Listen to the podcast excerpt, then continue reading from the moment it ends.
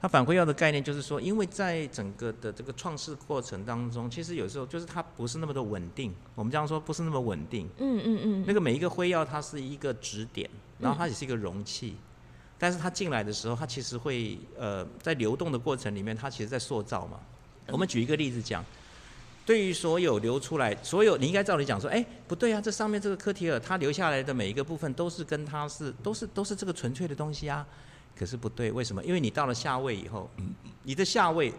你虽然从上位来的，可是你现在从下位看上位的时候，你就会反射。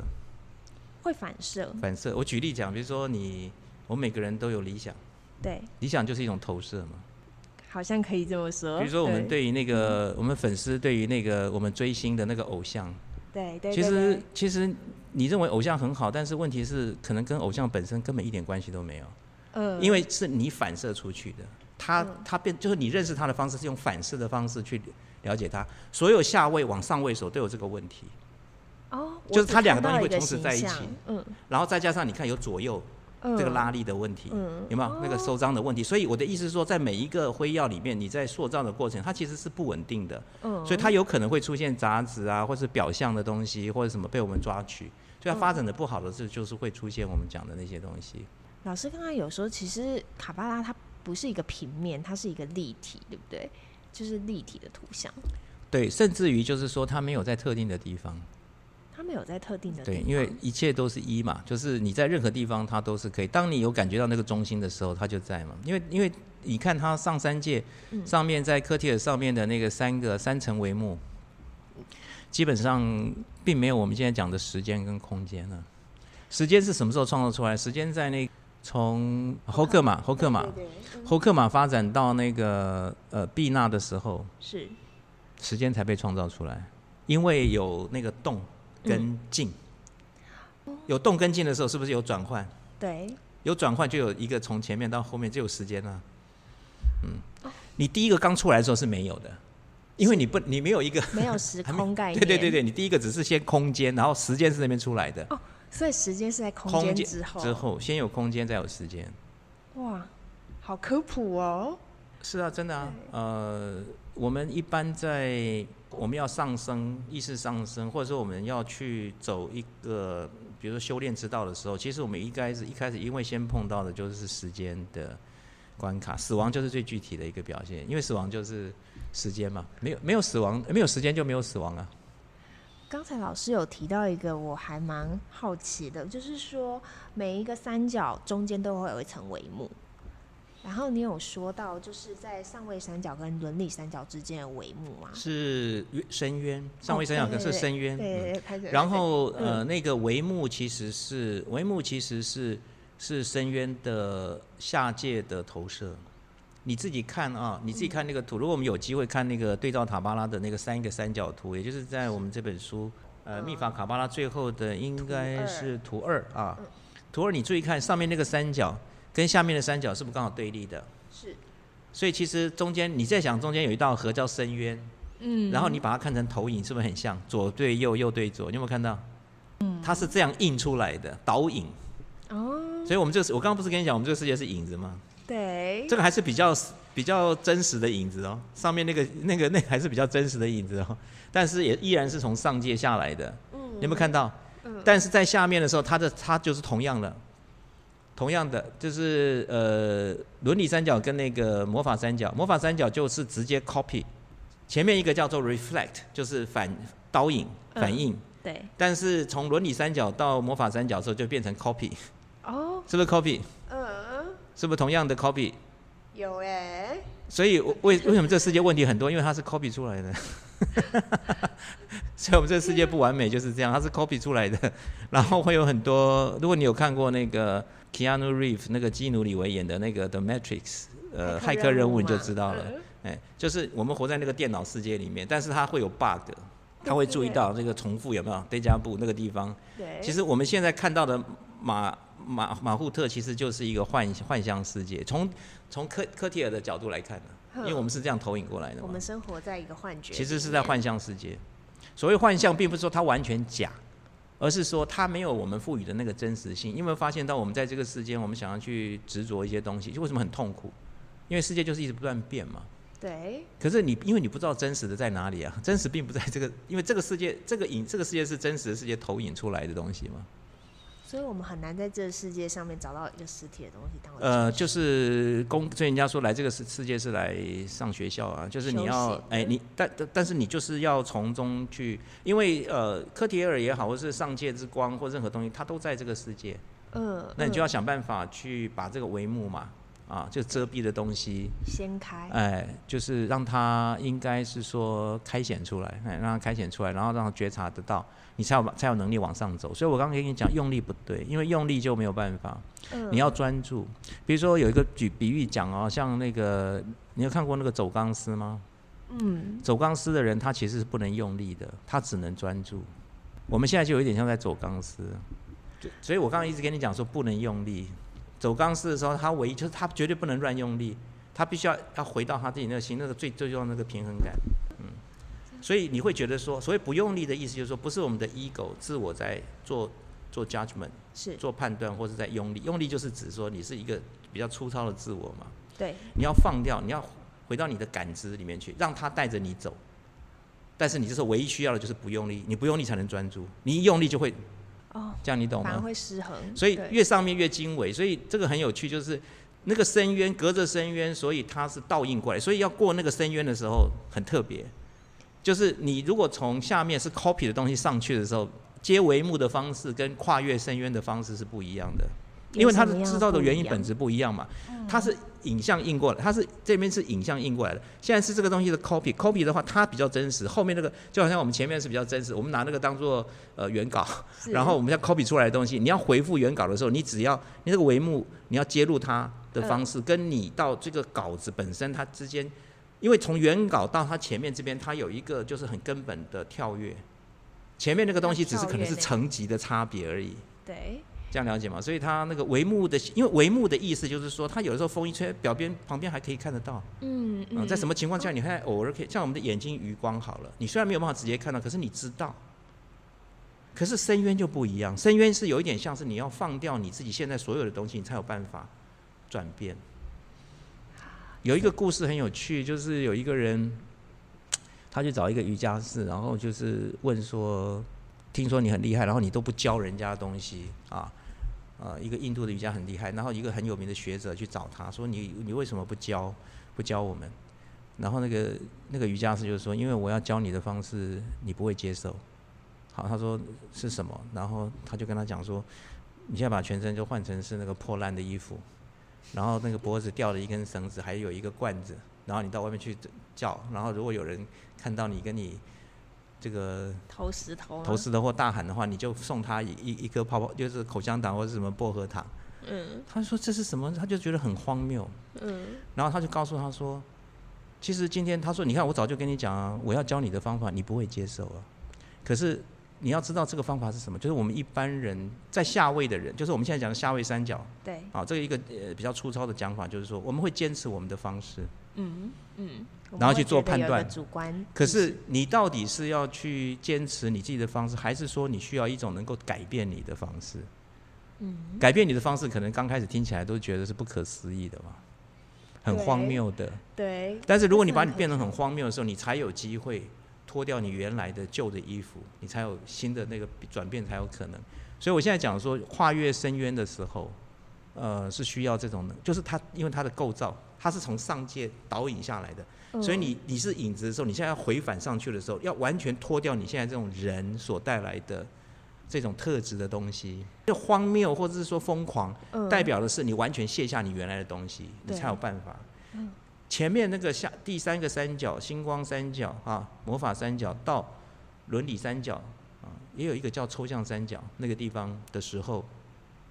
它只是帷幕的概念，它被遮了，然后你让它露出来就好。嗯那可是这边的话，你需要整个全部完全的转化。嗯，有一句话我不知道你有听过没有，就是说凡所有见到神的都不是人，你只要是人你就见不到神，因为人神对立的神并不是真正的神，你知道吗？这句话好深哦，是啊，真的啊，就是说你如果真正成为他，嗯，所以这边就需要一个真实，就是你要卸下所有，因为在下面它是导引出来的，嗯嗯这一层三角，然后所以你必须要放下这所有东西，所以深渊很难越过啊。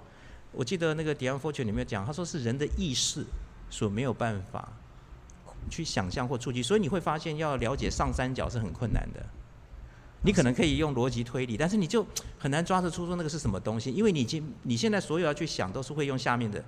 这些呃不同的三角层的存在经验去想嘛。那下面这个部分你用这样去想还可以联系得到，对，因为它毕竟就跟我们比较接近。是可是那个上面就就很难，就是这个意思。为什么那深渊 abyss 深渊的意思就是不见底的嘛，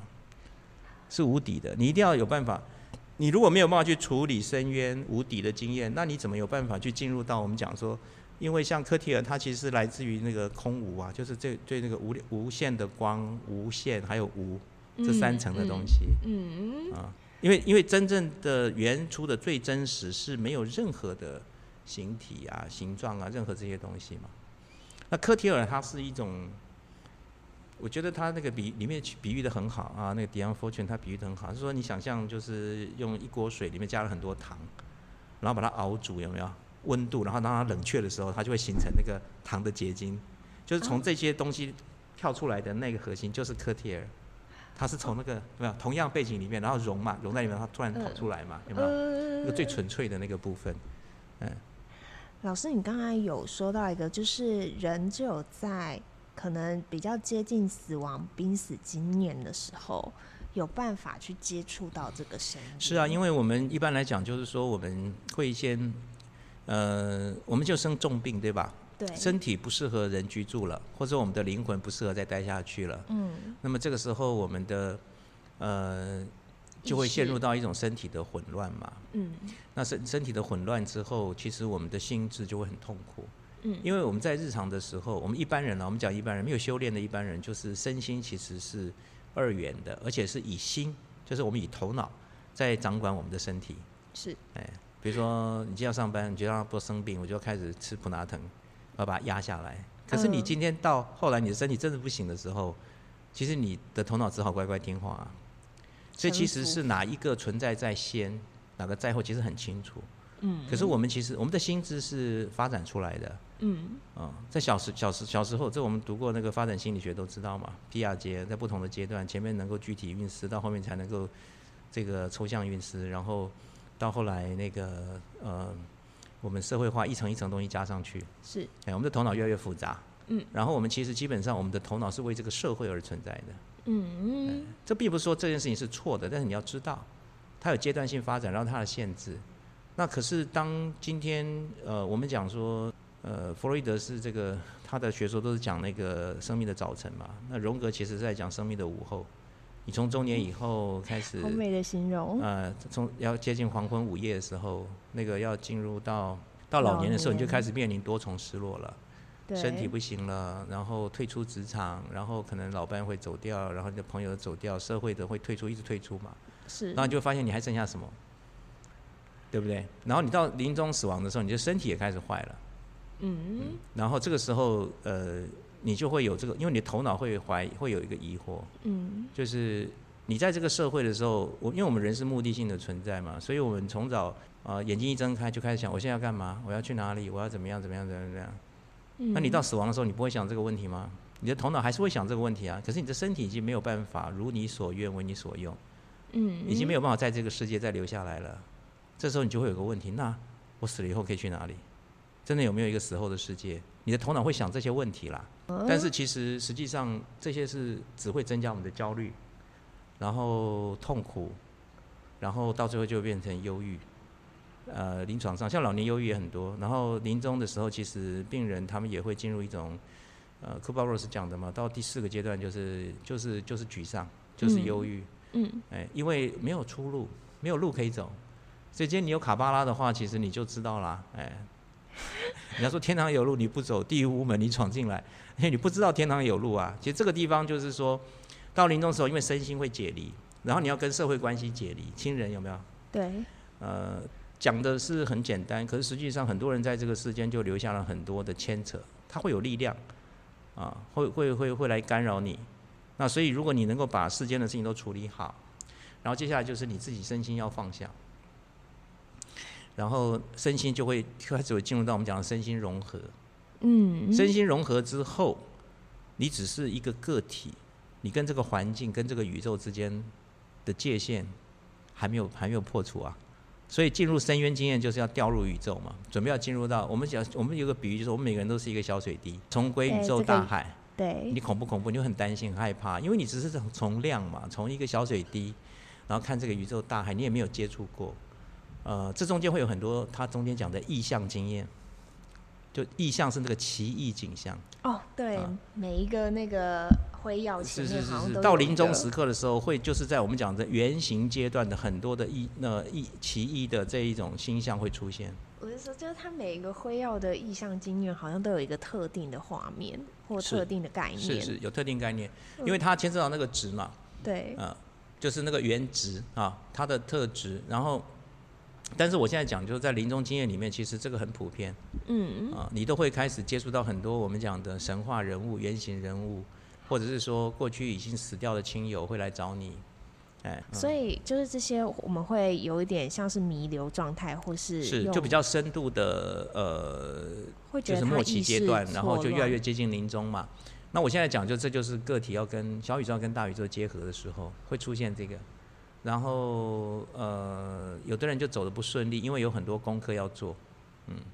这就跟业力有关吗？呃，业力有关。那在这边来讲，就是它那个不同的层次的原子的作用啊，你要过得了啊，你才能回得去啊， 哦，要过得了那些啊。嗯，嗯，我们当然就是主张说，我们不要到了那个时候才那个啦。呃，就是你的再生的时候，你就能够先做这些修炼的话，有利于那个。所以好能够好走的人都是有修的。所谓的修就是，嗯、我们一般可以从哪时候开始呢？就是我是说，我们一般人可以从哪一个随时开始啊方式，随时开始啊，这个有个有个别，因为人生有不同阶段嘛。我嗯，刚说了，就是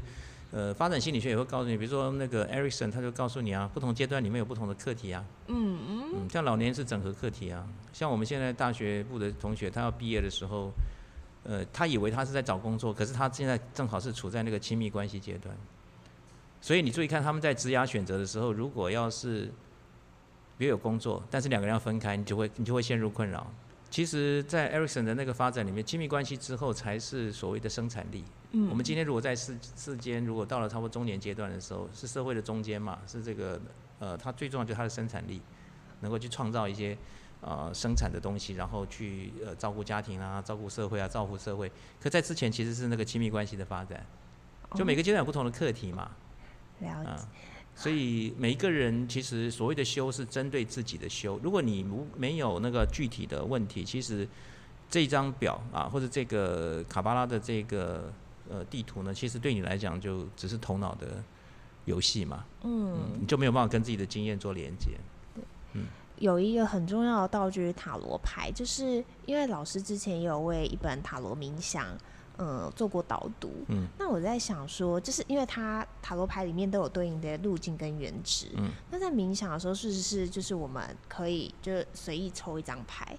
然后以它代表的路径或是原值下去冥想它的意象？可以啊，因为这个有很多种方式哈。那当然，呃，像我自己在去年跟前年都有嘛，就是我们现在不是一般会有，我们一年过完了，然后我们就说，哎，我们为今年来用选一个字，看觉得怎么哪一个最能哦够对描述，对吧？测字测字嗯其实我都是在那个年还没开始的时候，先抽一张塔罗牌，这就代表今年要修的功课。啊就是我的今年的代表的主题嘛。那我觉得它就对个人来讲就非常有呃一种指导作用，非常有指导作用。你想想看，你的一年的其实就在一张牌，那个牌里面很丰富的，它的意象非常丰富的。然后结束以后，你再回过头来去看这一年的东西，你对那个就会有不同的认识。那我这一次又特别看了这个呃卡巴拉的生命图，还有就是那个路径，就是我那张王牌，我是一张王牌，它的那个特别的路径，它路径连接到哪几个原子，然后你就发现说啊，真的是太有意思了，因为它就是在考验你这个部分的力量，就是这今年的功课老师，我好好奇，你今年是抽到啊什么？啊。今年今年就我没有抽，是根据去年的去年的那个，去年我抽的时候也很有趣，就是我在抽的时候，它的牌卡是掉出来的，就是我我在抽抽抽，然后哎、诶奇怪，我要抽一张，结果我就发现有一张没拿起来，我说那就这一张好了。呃，大家都知道嘛，就是我们这种占卜或者说呃，就荣格讲的那个同呃同共识性同步现象，其实它最重要就是这个我们现在这个世界里面那个显象，它其实是跟呃真实的呃宇宙，它其实之间是有共振的。嗯，有共振的，啊、呃，如果我们站在超个人的眼光来看，所有你现在要占卜预知的事情，其实它已经发生了，只是你需要时间才能知道它为什么。这是我们在马户特的阶段里面，因为我们的时间呢，它就要有一个时间历程，但是它其实就是已经发生了，或是说它就是一个主题，今年就是要在这个主题，比如说今年这个交响乐的主题已经定了，你就是要演奏这首曲子就对了。你中间会有很多变奏，会有很多细节，可是它主题就是这一个。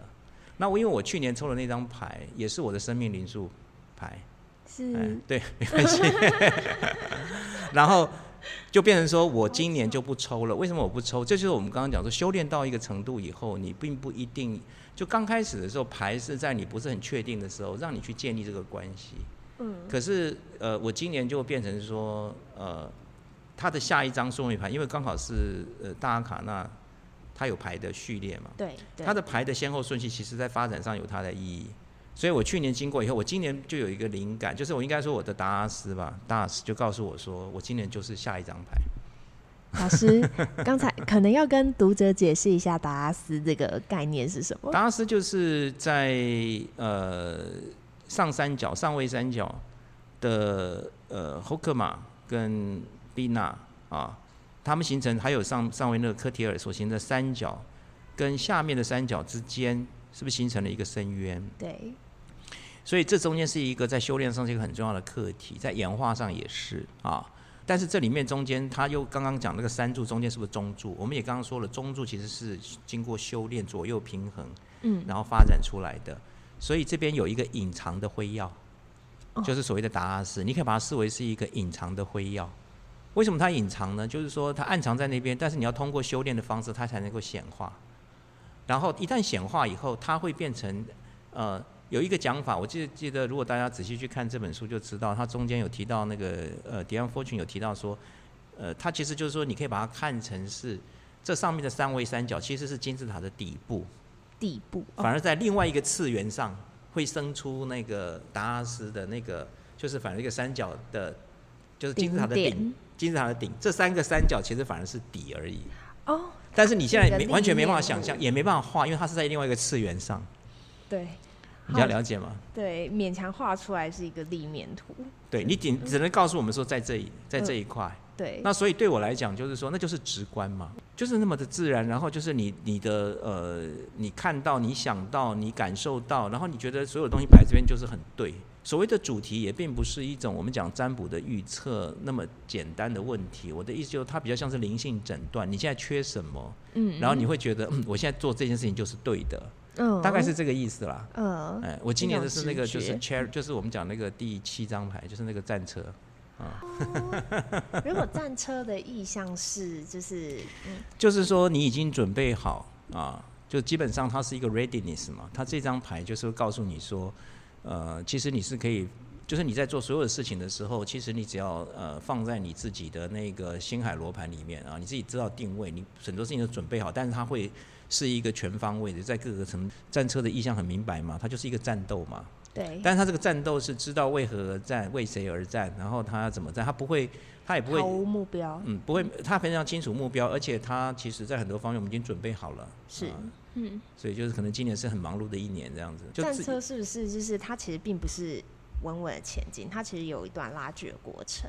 其实就是说战车它其实基本上的焦点还是放在这个世界上，嗯，可是它的后面就是跟上面是其实是有联系，是有指导的，啊嗯，嗯，就是呃，因为要到第八张牌才会跳到那个，就是我们说的力量嗯。力量的时候就是到中柱了。如果你去看哦检视，力量就是中，所以很有意思。就是你看塔罗牌，你就知道到力量的时候，它就是到了中柱，啊，中柱要就会回是归有一个议题就会跳上去，就是呃有点像往上。哦再跃升一级，那那个像战车，它就有点像是左跟右的关系，有没有？它比较像是左，嗯，就是那个沿那个这个要去找那个原来的那个那个二十二条路径，对对对，你去对对，看你就知道它是连接哪个部分，它其实比较偏左柱。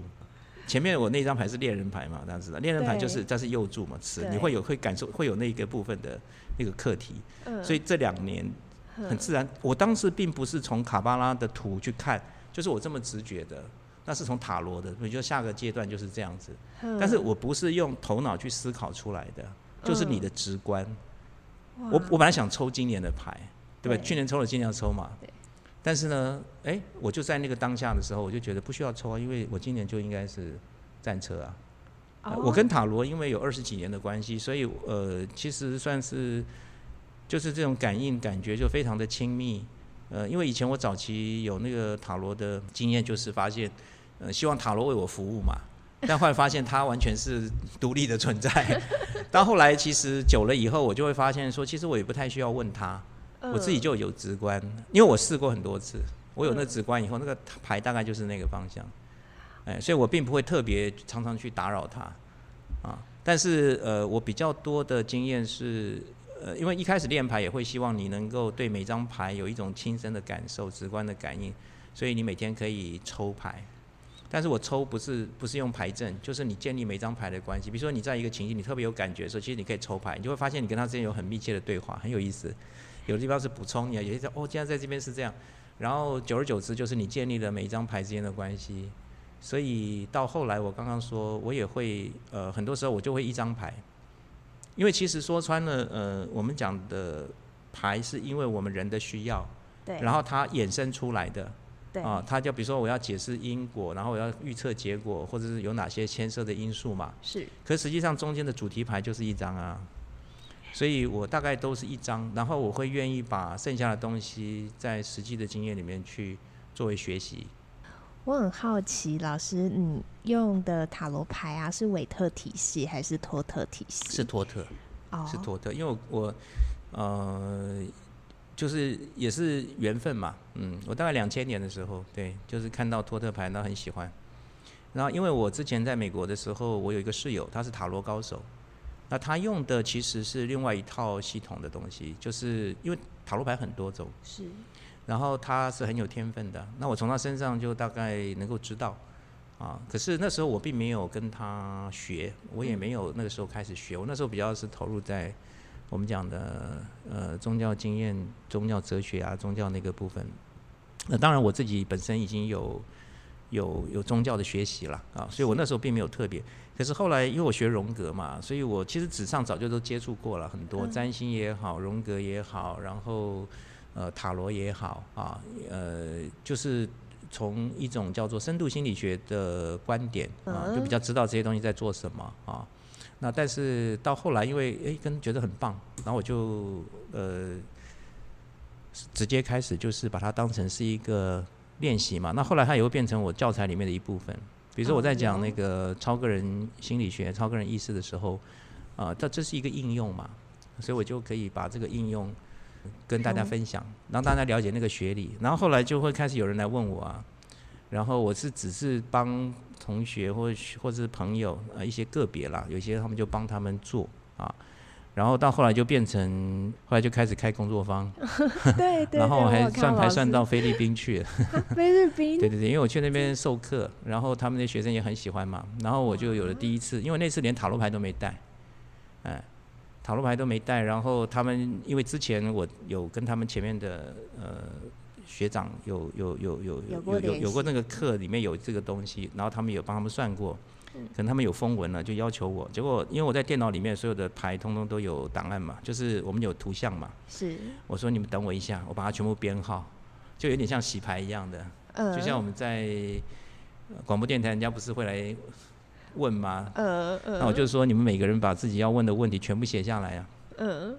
然后我不能够说你讲了以后，然后你就选号码嘛。对啊对选完号码以后，我说我没办法立刻回答你，因为你们大家同样都在这边这么多人，那如果他知道几号是什么就不好了嘛，所以你们就自己现在选，每个人就选几号几号几号，选完以后我就一个个来解，那个我档案都在啊。哇，好有趣的经验，对，那非常有意思，非常有意思。我我分享一个经验就好了。其中有一个女孩子，她就说，在经过这么长的一段时间以后，呃，现在是不是我去找我跟我妈妈见面的时机？那塔罗牌最后一张就是那个剑七吧，是不是保？futility，健期，嗯， futility，然后就是无效了。如果说这个不是一个好时候，就不管怎么样，你多努力都不会成功的这样。嗯嗯，他马上大哭，然后跑出去。后来他们的辅导老师就找他，然后那个呃，然后我就会发现到说，其实牌卡跟我们的生命经验就是就是非常有都是相应的，非常相应，非常相应。它其实并不一定是占卜，呃，嗯我用多特它比较像是，呃，就是嗯 Dion Fortune 有讲嘛，他说其实是灵性诊断，嗯哎我们并无求于这个塔罗，我们只是把它当成是有点像是一面镜子，或是一个好朋友，就是或是一个灵性智商师嘛。告诉你现在灵性的状态，呃，我们跟他对话，嗯意识发展。那我在面临到很多重大抉择的时候，其实也请教过他，而且我觉得非常受教，应该这么讲。嗯，比如说我们今天有两个选择嘛，A 或 B 的选择，是我们知道很矛盾。对，然后我倾向于要 A 的时候，那塔罗牌就叫我要 B，、呃而且他理由都跟你讲。那我是对抱持着这个实践的精神，就是说，好吧，我就听你一次好了。但是我为了要听他以后，我是不是要呃压着我自己的性格或者很多东西，我就觉得很不舒服。可是等到那事情结局的时候，真的像他讲了以后，我不得不服气。然后从这个过程，我就回来说，哦，我懂了。为什么？么我们在做原那个选择的时候，我们有我们的盲点，我们有我们的惯性？那今天你要学这个卡巴拉也是一样啊。其实你就要学一个，其实你并不是要转变你自己，你嗯，哎你对它并不了解的东西，对吧？对呃，如果你一直用你了解的东西去理解它，其实你能理解它很有限，而且很搞不好都是错的。所以我们一定要通过这样的一个过程啊、那呃，你有真正的这种感受的时候，你问牌很有用，因为那就是一种我们跨越情感、理智还有灵性层面的一种对话嘛。因为塔罗里面基本上就是我们今天的卡巴拉的布局啊，对你知道它的是二十二个那个大阿卡那，我们可以说是一个宇宙的呃流转主题，从零到二十一嘛，对不对？嗯，然后世界从混沌，然后到这个世界，对吧？是不是大宇宙？对，非常有逻辑。然后我们的那个呃这个中间的那些小小阿卡那，它中间的宫廷牌其实就是四字神明四字神明哎就 Y 是 H V H 哦，对 Y H V H，所以你你看了你就知道，它其实就是那个四四四字的变化，成熟的阳性，成熟的阴性，然后年轻的阳性，年轻的阴性，是不是这样？哇塞是这不是跟那个中国的太极它那个基本的那个律动，对然后下面一到十是不是就这个石灰药？是是生命之是树，所有的十第十张牌，因为都已经走到尽头了，所以它是最没有力量的。不管是宝剑石，然后这什么什么石都是不好的，钱只币史，只有钱币石是好的，因为钱币石就是生命之树，它本它的身排列吗形状就是在哦托特对对里面，对它就是对生命之树啊。对为什么？因为走到了这个地方的时候，它又要开始回头往上涨，所以当然是好的啊、那个牌本来就是说，你是可以，你只要循序渐进，你就是可以去积累你自己各方面的财富啊，不是只有这个世间的财富而已啊。懂得卡巴拉生命树，真的可以为托特塔罗解牌上面多了很多深化的空间。有有有，因为它上面有非常多星座的符号，还有一些希伯来的数字，所以如果你有有在托特里面是有的，托特的符号很复杂，哎，对所以特别喜欢托特，就是因为它有很多这种象征、直观的对话的空间。你跟它混越久，就越那个，就是你会觉得越来越简单。呃，这个 Dion Fortune 他有讲，就刚开始学的时候觉得好复杂，其实呃卡巴拉也是，它很复杂，然后可以很细，可以一直延展，可以一直延展，你会觉得多到弄不完对，啊。可是另外一方面，就是当你真正有了我们讲的那个修炼经验，你跟内化了以后，你跟他相处久，就像我跟塔罗相处二十几年，有上过我这个托特工作坊的，我都说这个终身服务啊。啊真的假的？对对，对，就是说你有问题随时可以来，就是我们呃就切磋嘛，嗯，他们就通常不会解，就会来问我了嘛。那把情境什么，我也因为这样，就是像老子说的嘛，己欲与人，己欲有嘛，己欲与人，己欲多，就是嗯借由他们的那个东西丰富我的经验嘛。然后就会发现说，呃，我就跟他说，没有啊，牌很清楚，牌意很清楚啊，因为我现在解牌都很简单，就会直接就是我们现在讲那个本质性的东西就会跳出来对啊、，本质性的东西会跳出来。哇，突然好期待老师来这边开托特工作坊 哦，一定超多人想要学的。呃，那感谢老师今天的介绍。那生命之树在内在心理的建立是神秘学工作者能不能有所突破的重要关键。那感谢老师今天为我们拉伸了整个视野。那期待下次再听到老师的分享。好，谢谢你，谢谢大家，希望后会有期。好对，谢谢我们下次见。